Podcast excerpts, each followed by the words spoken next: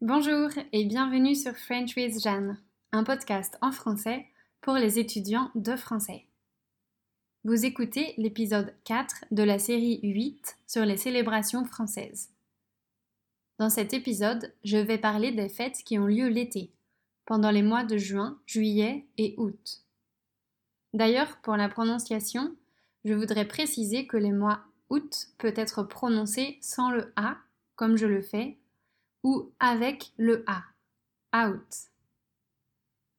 Avant de commencer l'épisode, je souhaitais simplement communiquer tout mon soutien aux personnes en confinement ou en quarantaine, et particulièrement aux personnes seules. J'ai hésité à produire cet épisode parce que je suis très occupée au travail, mais j'ai pensé qu'il pouvait apporter une petite distraction à ceux qui sont bloqués chez eux. J'ai la chance de ne pas être dans une zone affectée par le virus. Cela dit, je pense bien fort à tous ceux dont le quotidien a été chamboulé à cause du virus.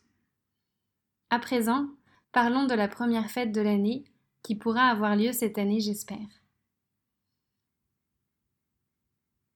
Cette fête a lieu le 21 juin, le premier jour du printemps. C'est la fête de la musique. Apparemment, la date du 21 juin n'a pas été choisie par hasard. À l'origine, c'était une manière de rendre hommage à la nature, qui se réveille au printemps. Aujourd'hui, c'est vraiment la musique qui est célébrée. J'ai lu que cette fête avait lieu dans d'autres pays que la France, mais quand j'y réfléchis, il ne me semble pas y avoir assisté dans d'autres pays qu'en France. Dans mon pays, le 21 juin est une journée festive des festivals de musique sont organisés et les différents médias parlent de groupes locaux, retracent l'histoire de chansons iconiques et présentent des nouveaux talents. Cependant, la fête commence vraiment en fin d'après-midi ou en début de soirée, quand les groupes de musique s'installent dans les rues. En effet, ce jour-là, la tradition est que les groupes se produisent dans les rues de France. Dans chaque ville et chaque petit village, les musiciens installent leurs instruments, les chanteurs règlent leurs micros, et les Français sortent de chez eux pour apprécier la musique et danser dans les rues. J'adore cette ambiance de convivialité. En juin, les jours sont longs et les températures sont douces. C'est donc parfait pour sortir. Souvent, des bars temporaires sont aussi installés afin que les spectateurs puissent prendre un verre tout en profitant de la musique. À cette occasion, Certaines grandes villes organisent des festivals payants, mais dans la majorité des cas, les Français passent la soirée à se promener dans les rues pour écouter différents groupes. C'est complètement gratuit. Comme dans tous les pays, la musique est une partie importante de la culture française. Les radios françaises doivent d'ailleurs respecter des quotas concernant la quantité de chansons françaises qu'elles diffusent elles doivent diffuser 40% de chansons en français, dont la moitié au moins provenant de nouveaux talents ou de nouvelles productions. Le but de ce quota est de promouvoir les productions françaises et la culture francophone. Et je pense que ça marche.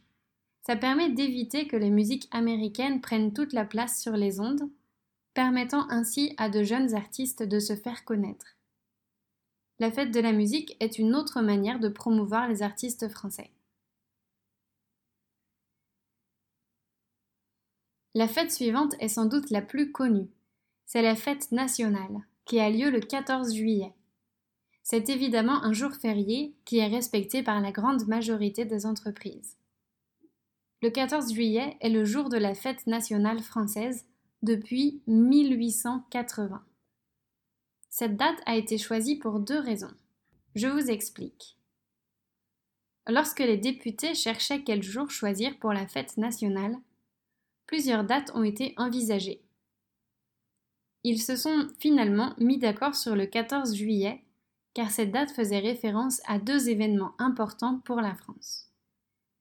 Le premier événement est celui de la prise de la Bastille, le 14 juillet 1789. À l'époque, la Bastille était une prison, située au centre de Paris. Elle symbolisait le pouvoir absolu de l'Ancien Régime. C'est pourquoi les révolutionnaires s'y sont attaqués. Ils voulaient abolir la monarchie absolue pour la remplacer par un système politique plus juste. Le 14 juillet 1789, les révolutionnaires prirent d'assaut la Bastille. C'est pourquoi on appelle cette fête la prise de la Bastille. Ce jour-là marque la fin de la monarchie et donc le début de la République française. Aujourd'hui, il ne reste rien de la prison de la Bastille. Cependant, à Paris, vous pouvez vous rendre sur la place de la Bastille. C'est là qu'était située la prison auparavant. Le jour du 14 juillet 1789 était donc un jour de combat entre le peuple parisien et les troupes royales de l'Ancien Régime. C'est un jour où beaucoup de personnes sont mortes. C'est pour cette raison que certains députés ne voulaient pas choisir cette date comme fête nationale. L'un d'eux rappela alors qu'un autre 14 juillet était important dans l'histoire de la France, celui de l'année 1790, un an après la prise de la Bastille. Le 14 juillet 1790 est marqué par la fête de la Fédération, une fête créée par les députés pour célébrer l'Union nationale, encore très fragile, un an seulement après l'abolition de la monarchie. Ainsi, la date de la fête nationale française a été choisie en rappel à ces deux événements, la prise de la Bastille et la fête de la Fédération. Néanmoins, aucune des deux fêtes n'est officiellement commémorée afin que tous les députés soient satisfaits. Aujourd'hui, le jour du 14 juillet est marqué par un défilé militaire sur les Champs-Élysées de Paris. Les troupes défilent devant le président et les autres membres du gouvernement. Il est retransmis à la télévision en temps réel. Les soirs des 13 et 14 juillet, des feux d'artifice éclatent un peu partout en France. Certaines villes préfèrent organiser le leur le 13 juillet, si la ville voisine en organise un plus grand le 14 juillet. Enfin, le soir de la fête nationale, des bals populaires sont organisés dans tout le pays. Dans certaines communes, les pompiers de la ville en organisent un. Cette soirée est donc rebaptisée le bal des pompiers. Au final, c'est une journée plutôt tranquille et une soirée généralement festive pour les Français. La dernière fête de l'année est celle du 15 août. C'est l'Assomption. L'Assomption est une fête d'origine catholique pendant laquelle les chrétiens célèbrent la montée au ciel de la Vierge Marie, la mère de Jésus. C'est un jour férié en France. Apparemment, ce jour-là, de nombreuses processions ont lieu en France et dans d'autres pays catholiques. Je dis apparemment parce que, personnellement, je n'en ai jamais vu. Cela dit, je n'ai jamais cherché à en voir. En tout cas, le soir du 15 août, il y a encore des feux d'artifice dans les villes françaises. Aussi, cette date représente un jour de pèlerinage important vers Lourdes.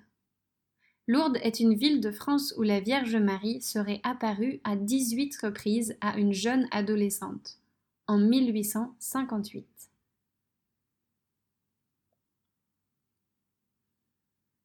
Voilà pour les fêtes qui rythment les étés en France. J'espère que mes explications étaient claires et que vous avez appris quelque chose. N'oubliez pas que vous pouvez accéder au texte des épisodes si vous avez du mal à suivre. De plus, si vous vous sentez seul pendant cette période d'isolation, n'hésitez pas à m'écrire un email à frenchwithjeanne.gmail.com. Vous pouvez me décrire la situation dans votre ville et raconter ce que vous faites pour occuper votre temps.